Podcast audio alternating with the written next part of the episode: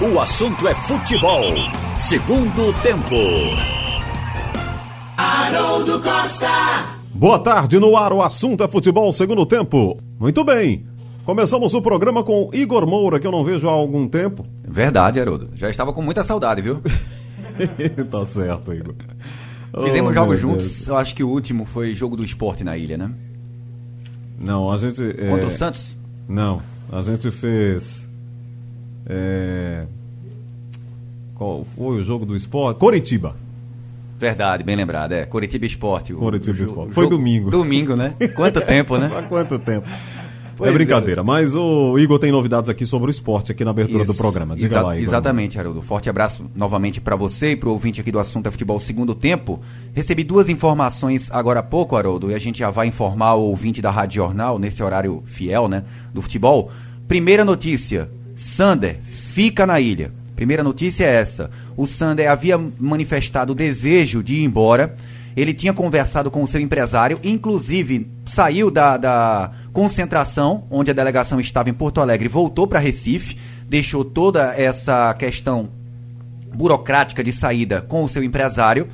Só que em uma reunião com o empresário, o presidente Milton Bivar e alguns diretores, eles conseguiram demover a ideia do Sander de que novos ares poderiam ajudar ele a recuperar o bom futebol, já que o Sander fez um jogo bom com, contra o Coritiba na estreia do Jair Ventura, mas vinha numa péssima fase, né? Inclusive a torcida pegando muito no pé do Sander, que não vem jogando bem. E a diretoria do esporte acredita que o Sander, por ser um dos líderes do vestiário, ser um jogador de liderança, pode ajudar na Série A do Campeonato Brasileiro, por ter também características distintas da do Luciano Juba. Portanto, conseguiram convencer Sander de que o ideal seria ficar na ilha e cumprir o seu contrato até 2022. Eu soube até que há uma brincadeira com o Sander, né, no grupo do esporte, que ele é conhecido como chato, né? Mas não é aquele chato de não falar com os caras. mala. Não é isso, não. É. Não, não é a chatice no sentido de. Esse cara é um chato, não fala com ninguém. Não, é o chato no sentido de cobrar muito dos Perfeito, caras. perfeito, no Inclusive nos treinos. né? Exatamente. Ele é, vamos lá, vamos lá, cobrando. Então ele, ele tem esse espírito de liderança, digamos assim. Exatamente, Por isso até foi o perfeito. capitão rubro-negro num certo período, né? por- durante um bom tempo, né? É, a, a faixa ficou entre ele, Patrick e William Farias, que foi anunciado hoje num clube da, da- dos Emirados Árabes, né? É, Talvez é, alguém falou chato, mas talvez fosse mais sério, né? Talvez a palavra não fosse nem chato, digamos que seja um mais sério, que cobra mais, mais exigente nesse Isso. sentido. Vamos, vamos, vamos entender. Chato no sentido de cobrança, né? Perfeito. De cobrado. do- Perfeccionista, talvez. É, exato. Mas não é um chato com caráter pejorativo. É, um- é o chato do. Esse cara aí é, ele é chato, ele cobra dos caras, cobra dos companheiros, né? Perfeito. E isso me, me contaram, quando, quando eu soube dessa informação, me contaram que isso faz muita, fez muita diferença nessa ideia do esporte, de que seria melhor convencer o Sander a ficar na ilha do que ir atrás no mercado de outro lateral. Talvez um lateral que recebesse mais do que o Sander, ia ficar mais complicada a questão que o esporte tem com ele de acordos, pagamento de outras temporadas. Tudo isso teria uma nova, uma nova cara. E o esporte prefere manter o Sander acreditando que ele pode recuperar o bom Mas futebol. a bola que ele tá jogando encontra em qualquer lugar, viu? E com 50% mais barato, na minha opinião. É, ele vem mal, de fato, como eu falei, vem numa má fase e ele mesmo reconheceu. Ele falou, talvez se uma mudança de áreas me ajude a voltar ao bom futebol. Só que o Sander contra o Coritiba já fez um jogo seguro, né? Ele já fez um bom jogo contra o Coxa, foi elogiado pela comissão técnica. É, eu acho que no caso do Sander, é, os companheiros inclusive podem nos ajudar aí já, Carlyle, Roberto, que estão é, é, preparados para participar, né? Nosso Ralph está ali ainda em fase de teste, né, Big? Então, o, o, o que eu acho é o seguinte, para usar um termo bem atual, que muita gente está falando isso agora, acho que o sarrafo aumentou, né? O nível de dificuldade aumentou.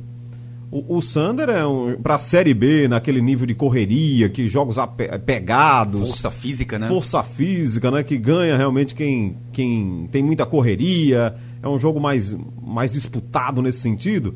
Aí o Sander se encaixa bem. Aí agora subiu o sarrafo. Ele tá pegando os melhores laterais do Brasil, os melhores atacantes para marcar. Aí ficou mais complicado realmente pro Sander no- numa questão técnica. Não é, não é que eu tô dizendo aqui que ele seja mau jogador. Agora, o sarrafo tá maior, ou seja, o nível de dificuldade aumentou para todo mundo e para todo o time do esporte. E é né? o coletivo, né? Se a gente olhar é o coletivo, o esporte em Série A com um time mais forte que esse, o Sander rendeu. Em 2017, em 2018, o Sander fez bons campeonatos. Agora com um time mais forte do que esse Sim, atual. aí ele tinha né, um, um meio de campo robusto, Um ponta esquerda bom para trabalhar com ele, meias que né, atacavam mais, zagueiros para ajudar Cê- É, veja. centroavante em bom momento, Eu fazendo não vejo gol. assim, não. Eu vejo o Sander jogando como se fosse um juvenil. Nervoso, atrapalhado com a bola. Vai dar dois passos, adianta a bola, entrega ao adversário. Eu não estou entendendo que seja uma coisa é, dependendo dos companheiros, não. É ele, ele, ele individualmente falando, que está atrapalhado, que não consegue dar dois passos com a bola.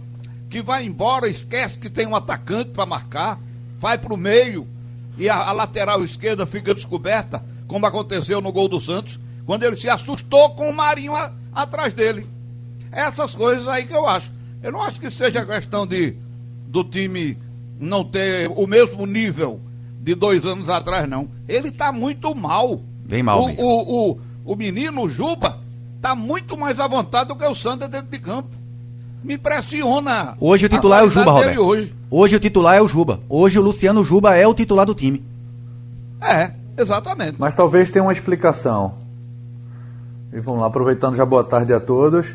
É, Sander é um jogador, até pela essa chatice, entre aspas, que é, Igor está trazendo, e é muito importante ter um profissional desse no grupo, porque ele, ele cobra responsabilidade, ele cobra profissionalismo internamente. Isso é muito mais importante do que apenas um treinador, dirigente ou até a própria torcida e crônica desportiva. Um cara lá dentro dizer, vamos, se eu estou treinando aqui mais do que é, a gente deveria, é porque vocês podem também e o time melhoraria, melhoraria com isso. Mas depois de 4, 5 meses sem futebol, um jogador que depende tanto da parte física, e Sander é muito mais físico do que técnico, e a gente sabe disso, ele deve estar sofrendo mais.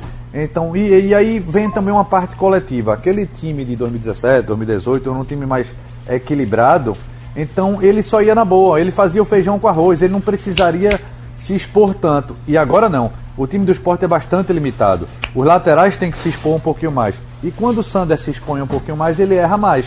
Então tem um pouco disso que o Roberto está falando que ele está errando mais, mas tem um pouco também do que o próprio Haroldo falou, que é a questão coletiva. Então cabe ao treinador encontrar um meio termo. E sobre, um, sobre uma reposição, evidentemente o esporte está precisando de reposição em vários setores principalmente na lateral esquerda. Mas não é só chegar, ah, tem um cara no- na Série B melhor que Sander, não, ou então mais barato, porque hoje em dia você não tira um jogador de outro time. E não é só questão de salário, não. Você pode até conseguir laterais com salários bem menores do que Sander, mas daí para tirar esses jogadores para trazer para uma Série A é uma fortuna. Por isso que o esporte não conseguiu e aí tá apelando, ó, melhor tentar recuperar esse jogador do que ir atrás de outro. Porque a gente já está em setembro. Ninguém vai liberar jogador agora em setembro, não. A não ser que o jogador esteja numa condição física ou técnica muito pior do que Sander. Boa tarde, minha gente. Oi, Ralf. É, entrando nessa conversa aí, estava aqui sobre ajuste técnico, estava aprumando o satélite. Agora, é, sobre o Sander, esse é o momento inoportuno para perder o jogador. É, Esse argumento que ele não estava bem, alguma coisa, porque o Sander nunca foi tão fraco como nos pareceu agora nos últimos dois jogos. Ah, no último não, no último houve até uma reação. Mas ele não via bem a ponto do Juba jogar melhor. Então, algum motivo, porque todos são é, afetados por esse lado emocional e ps- psicológico, algum motivo dentro do esporte que o Sander não quer externar, que afetou um, afetou um pouco o futebol dele. Agora, acho que o esporte, estando ele bem ou não, não poderia perdê-lo, como não podia perder também o William Faria, mas não teve jeito, cláusula contratual, porque o esporte está numa fase de contratar para melhorar o que está aí e não de perder o que já tem. Quer dizer, você vê que situação difícil fica o esporte. Hoje, por exemplo, se você olhar a provável escalação do Grêmio e a escalação do esporte, você vai ver um nível técnico flagrantemente mais alto daquele do Grêmio. Não é porque o Grêmio está com quatro empates, está com a campanha ainda fraca, 15 lugar. Agora por diante o Grêmio resolveu que vai entrar na competição. É um time forte, é o favorito para hoje e tudo mais. Então o esporte vai diante dos adversários no momento se precavendo, reconhecendo essa superioridade. Quando um time está assim, precisa urgentemente de reforço para qualificar. E é justamente o que está acontecendo o inverso com o esporte. Ele está perdendo o que já tem, o que não é bom.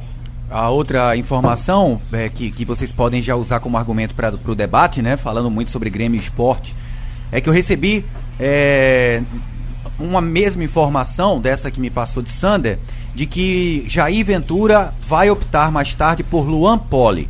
Luan Poli será titular no, na meta rubro-negra, Maílson vai para o banco de reservas após aquela falha contra o Coritiba e a não ser que haja um hecatombe, uma mudança de raciocínio do Jair Ventura, coisa que não deve acontecer agora à tarde, o Luan Poli vai ganhar a oportunidade no jogo de logo mais diante do Grêmio. Aí tá uma mudança esperada, né, Carlyle?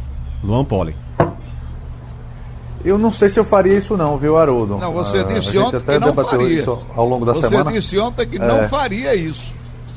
Deixar Quem disse que faria falar, fui Roberto. eu. Quando eu digo eu não sei se faria, é o modo de falar, tá bom, vou ser direto. Eu não faria. Sabe por quê? E a gente debateu ao longo dessa semana. Foi. E eu falei isso. Uh, porque quando você muda um goleiro, vamos lá, você tem três goleiros no grupo. Você tem um que não teve uma chance ainda e a informação é que ele não treina bem, que é o Carlos Eduardo. Até foi trazido com, com pretexto até que eu acho que é equivocado, que foi o melhor goleiro da Série B. Não. Ele não foi o, goleiro, o melhor goleiro da Série B no ano passado. Ele foi o goleiro que fez mais defesas.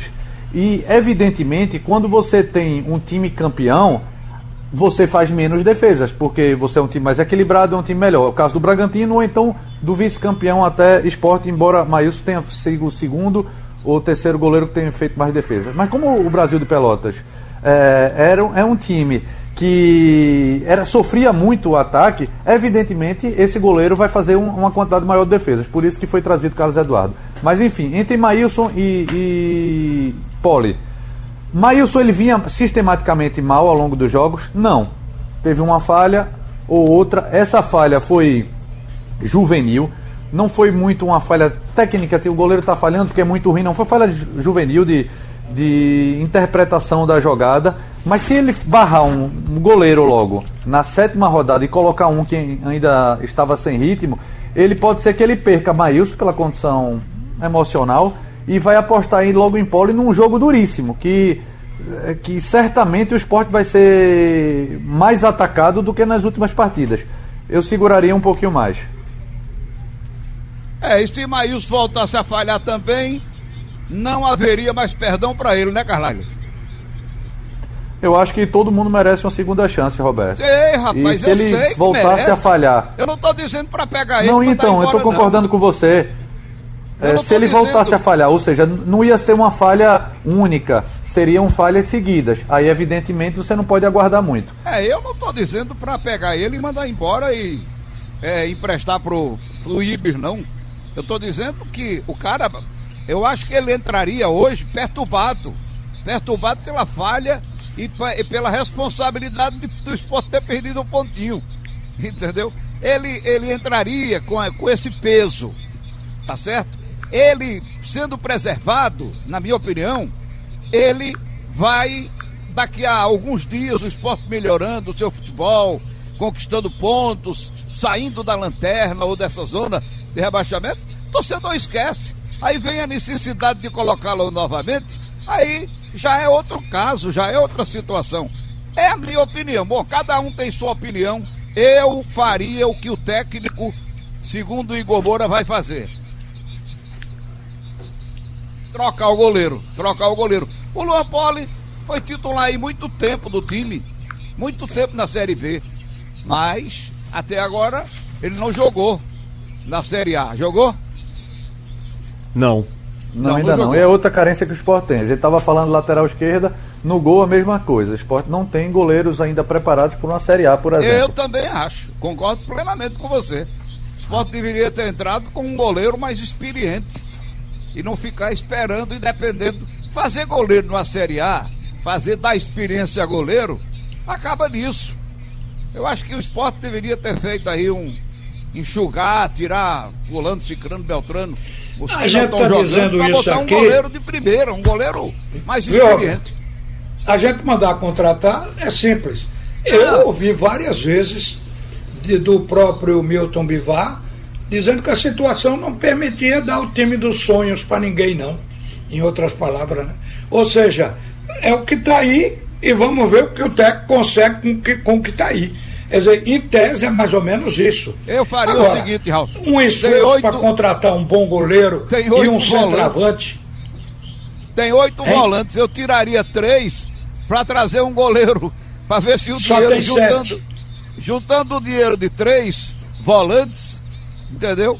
Tiraria da folha, encontraria é, é. time para esses, esses jogadores, para botar um goleiro de, de, de mais experiência. Aí tá certo se reformular onde tiver jogador que não é de Série A, que não vai ajudar nem no banco e dispensar, vai abrindo espaço financeiro na folha para contratar aquele que possa resolver.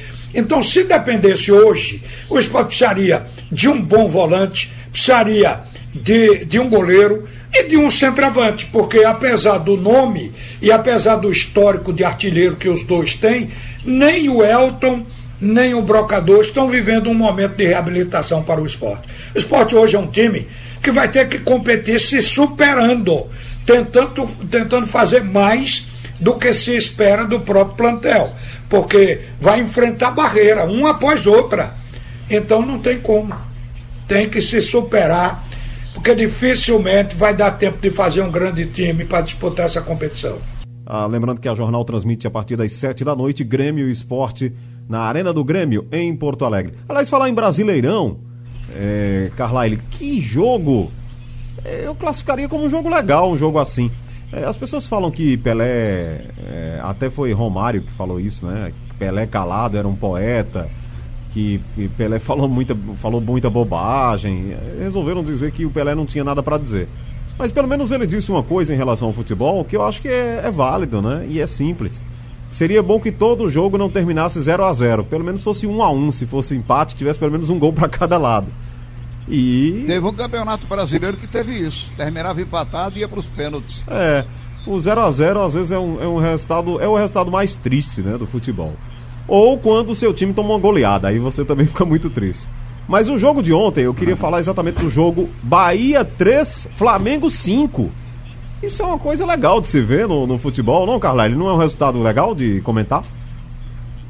Muito, muito, Haroldo. Primeiramente, deixa eu dar os parabéns aqui para MC Castilho, que faz umas três semanas que ele fica pedindo para eu falar com o Roberto, para Roberto mandar um parabéns para ele. E eu me esqueço toda vez de falar com o Roberto antes do programa. Mas eu já aproveito e já mando aí. MC Mas voltando, Castilho, você é? viu que o. É, isso, lá de Alô, MC Castilho, um abraço para você, meu amigo. Ótimo, Roberto. É, o técnico o espanhol, o Domenech, ele até falou logo na apresentação dele ao Flamengo. Ele disse que é, ele quer um futebol para frente, até porque ele foi auxiliar técnico durante 10 anos de Guardiola, né? E ele prefere vencer por 4 a 3 do que vencer por 1 a 0. E parece que vai de encontro à escola brasileira, né? Ou à escola portuguesa, né? A escola, a escola brasileira primeiro é se defender para depois fazer um gol, ou seja, 1 a 0 é goleada. E quantas vezes a gente não viu falar isso, né? 1 a 0 é goleada. E que bom que ele está mudando. Ele primeiro que ele tentou mudar de uma forma diferente, de uma forma muito intensa, por isso que o Flamengo teve vários tropeços. Mas ontem ele mostrou um volume de jogo que fez fez cinco, mas poderia ter feito seis, sete, oito e, e em Salvador, né? Claro que começou com aquela aquela saída de bola bem errada. Eu lembrei muito do jogo do Náutico o Náutico com a saída de Jefferson, que muito pouco o Náutico não sofre o gol por, por, por uma saída errada de Jefferson.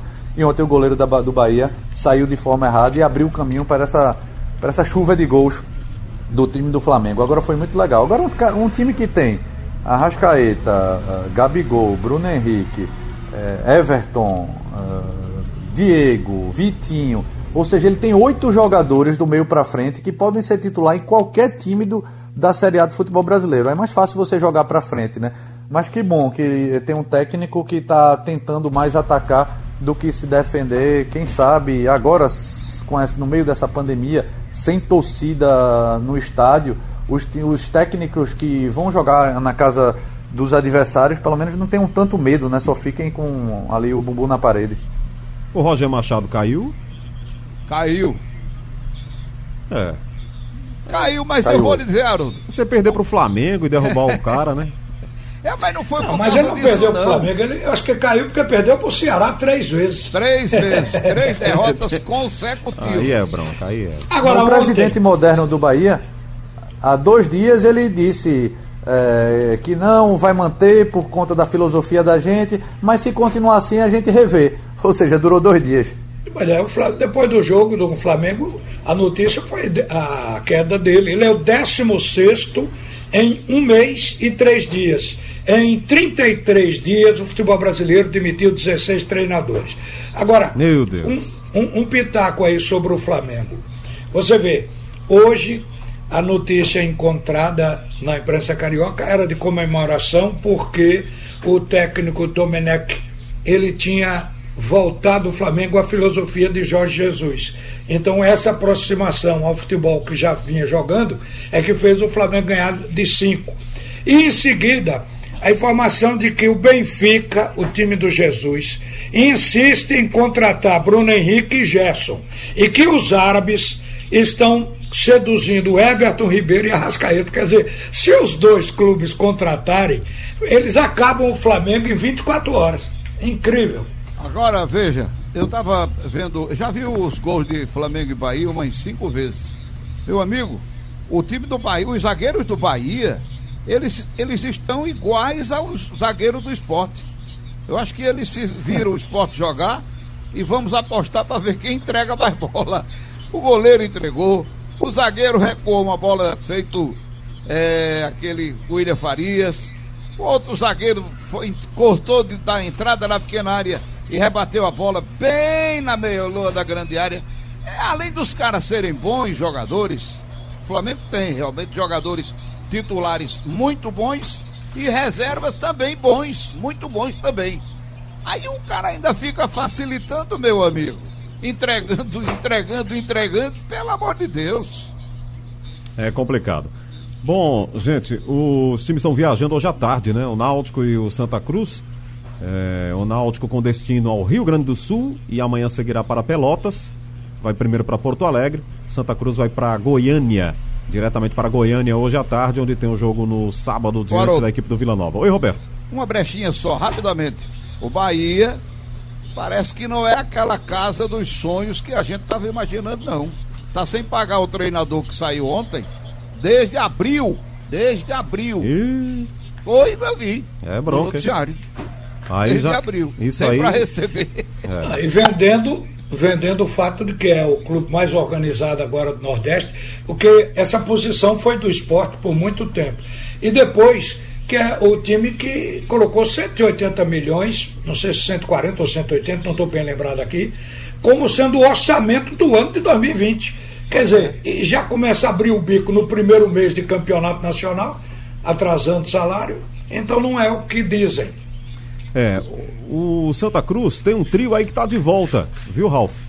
Pipico, Célio Santos e Dani Moraes. Então, Santa Cruz tá reforçado para pegar o Vila Nova, né? Sem dúvida. Eu acho que sim. Agora, a gente vê o seguinte: o, o Pipico tem que sair da má fase, porque nós estamos vendo que essa é uma fase ruim para centroavante no futebol pernambucano. Porque o problema não está só em Pipico, os outros clubes têm também com relação aos seus jogadores. Agora, Pipico, sete partidas sem fazer gol. Eu acho que ele está com isso na cabeça, porque na entrevista que ele deu, me parece que a última que ele deu ao João, ele fazia referência a esse fato. Está vindo cheio de gás. E Ramon, falando aqui na jornal ontem, o Ramon deu a receita. Eu digo, Ramon, como é que faz para o artilheiro não entrar numa má fase tão grande? O Ramon disse que ele mentalizava e teve muita ajuda de Evaristo. Evaristo foi técnico do Santa Cruz, mas foi um grande artilheiro da- do futebol brasileiro futebol europeu. Então, o- ele disse que mentalizava o seguinte: eu posso só ter uma bola no jogo. Eu tenho que aproveitar essa bola. E pode ser, pode ter mais, mas eu preciso aproveitar a primeira, porque são poucas as chances de se fazer gol para um jogador só. Para o time todo tem mais chances, mas para um só não são tantas. Então ele disse que entrava com isso na cabeça e conseguia praticamente fazer gol em toda a partida. Então eu acho que é uma receita boa para Pipico, que é do clube de Ramon. o Santa Cruz, Ramon, que hoje é o presidente do Sindicato dos Jogadores. Então ele disse isso, e eu acho que é isso que tem que acontecer. O jogador não pode ficar se assustando com a bola. Eu não esperava aquela chance, por, portanto não aproveitei. Matador, centroavante, não pode pensar nisso. Mas eu confio que quem já fez, Haroldo, várias vezes, quer dizer, tem repetições, mostra que sabe fazer, passa uma fase como a de Pipico e volta certamente fazendo gol, porque ele sabe fazer. É, eu acho a gente sempre deposita muita confiança, né, Roberto, no centroavante, né? E cobra muito dos centroavantes, que eles sejam aqueles jogadores por vestirem a nove, às vezes não é mais nem nove, né? Outros números. Mas por estarem ali como ser, para ser aquela referência, homem de área, a gente fica esperando que ele faça gols. Agora, antigamente, a gente tinha é, jogadores de meio que faziam muitos gols, né?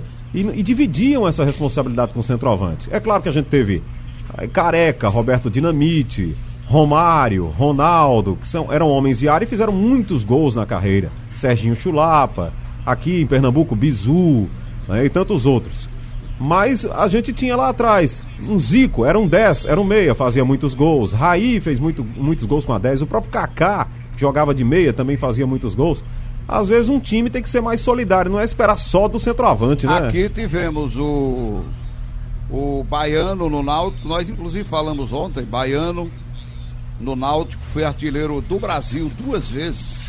Ganhou a bola, era bola de ouro? Era bola de prata? Era o que, Carlyle? Era bola de ouro, né? De ouro. De ouro, né? Chuteira de ouro. Chuteira de ouro. Chuteira né? de ouro. Chuteira de ouro, é. Olha, o Santa tivemos vários. Bola vários, de ouro vários... era o melhor jogador. É. É, o, a, aquela e o Santa Cruz está vivendo, Haroldo. 40 gols. Aquela Tendo banda... a sua pergunta, Diga. desculpe, às vezes eu passo por cima por causa do, do delay. Pois não. É o seguinte, é, o Santa Cruz está vivendo do futebol solidário, porque você vê que o Santa Cruz é o líder do campeonato, mas não é o líder na artilharia. Quer dizer, o, o, o líder da artilharia é o Ferroviário, fez mais gol do que a equipe do Santa Cruz.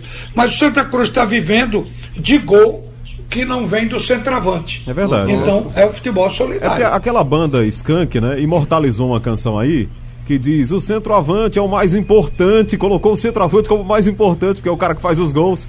Mas quando você tem um time que os meias fazem, que os outros também dividem a artilharia. Por exemplo, ano passado na Série B, Guilherme e Brocador foram os artilheiros, eles disputaram ali a, a cada jogo a artilharia da competição e, consequentemente, do esporte.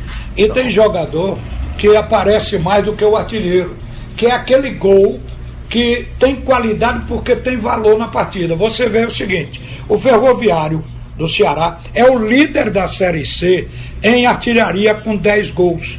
O Santa Cruz é o terceiro, porque depois vem o Volta Redonda, que é líder do outro grupo, Santa Cruz é de um, Volta Redonda do outro. O Volta, o Volta é o segundo da Série C, com nove gols. O segundo em artilharia. O terceiro é o Santa Cruz. No, no entanto, como terceiro em artilharia, o Santa Cruz é primeiro no número de pontos. Então isso mostra que tem o gol que vale muito mais. Fazer três gols numa partida, é, quem é o, o, o, artilheiro responsável pela vitória. É o que fez o primeiro e não o que fez os, o último se o jogo for 3 a 0. Então, às vezes, um gol é suficiente para ganhar e esse gol tem valor.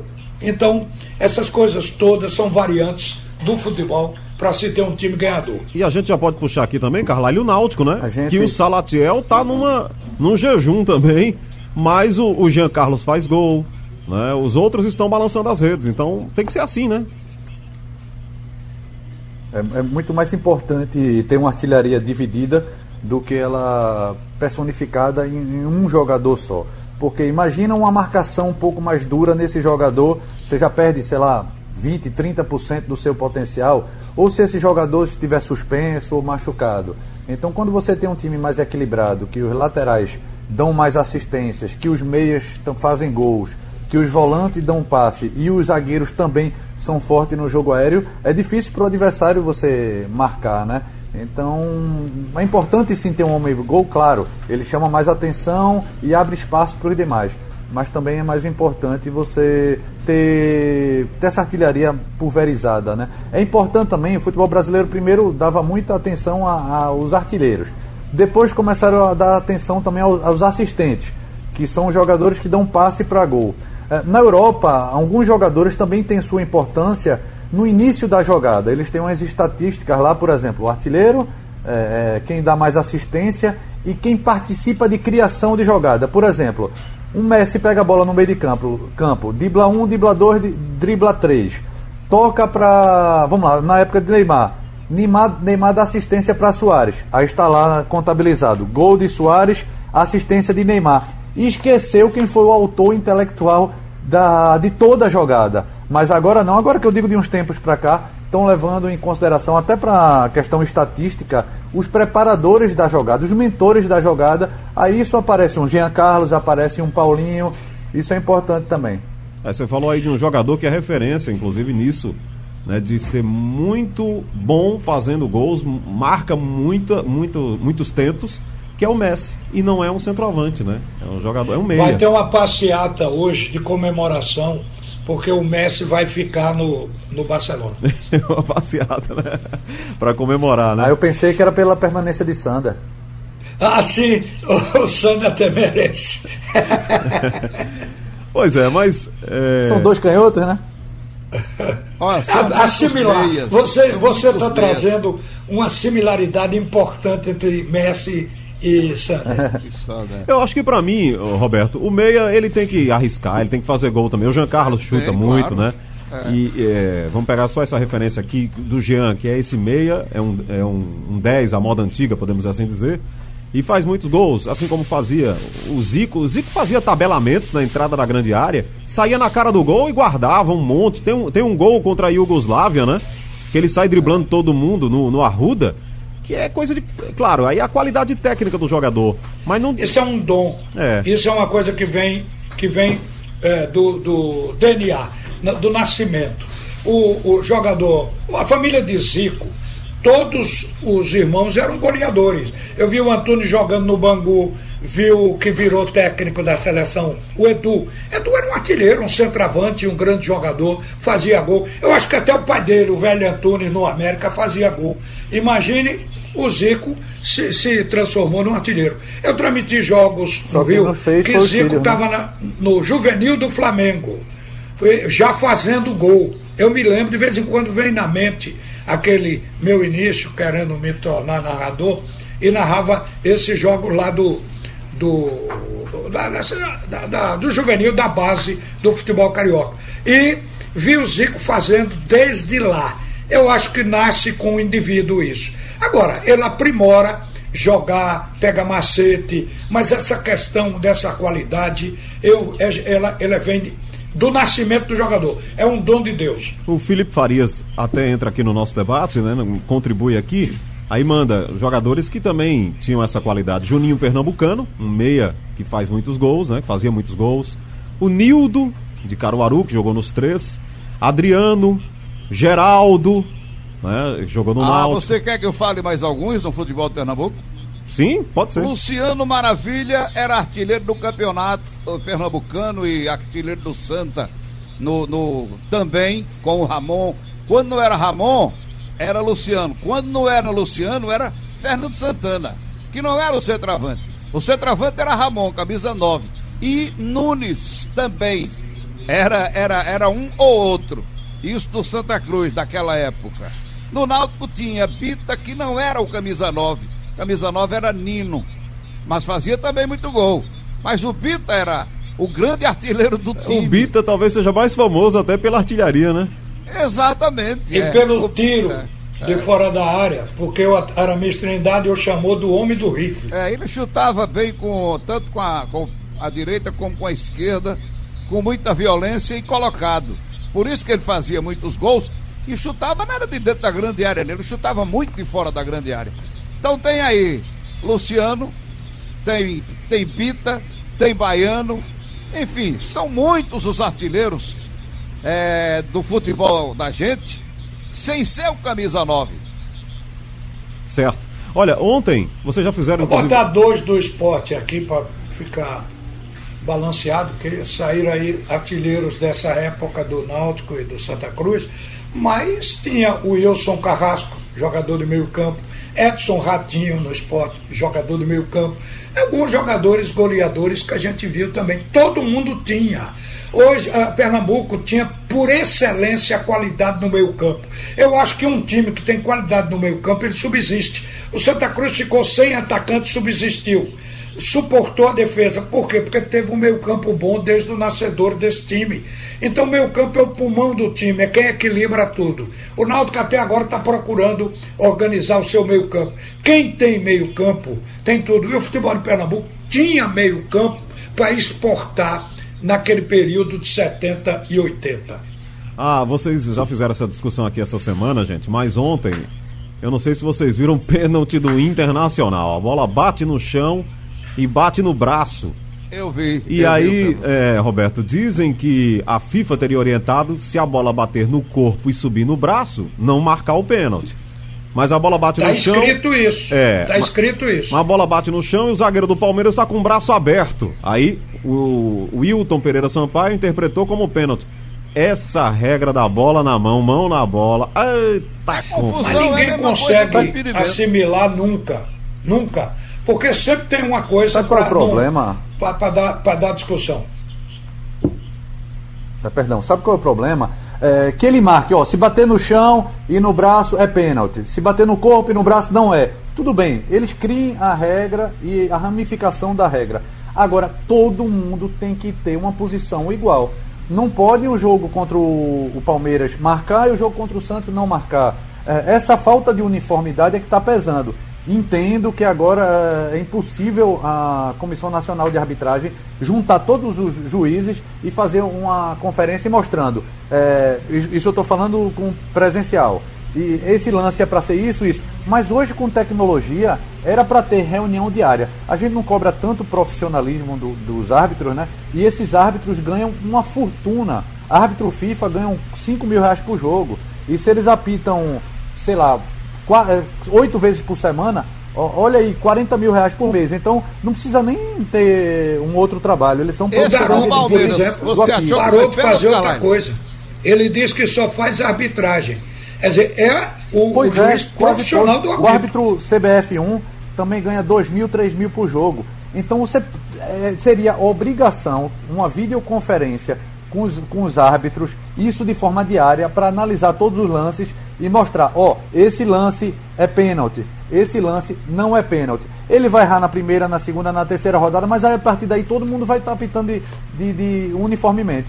Para facilitar para o árbitro, tinha que reunir cientistas que conhecessem futebol, pessoas da cabeça boa, excepcionalmente criativos, e dizer: acabe com esta figura, essa palavra intencionalidade. Tudo tem que ser mecanizado, ou seja, o cara tem o que vê. Se bateu no braço é pênalti. Se fez isso, tem que marcar isso. E acabar com essa de interpretar.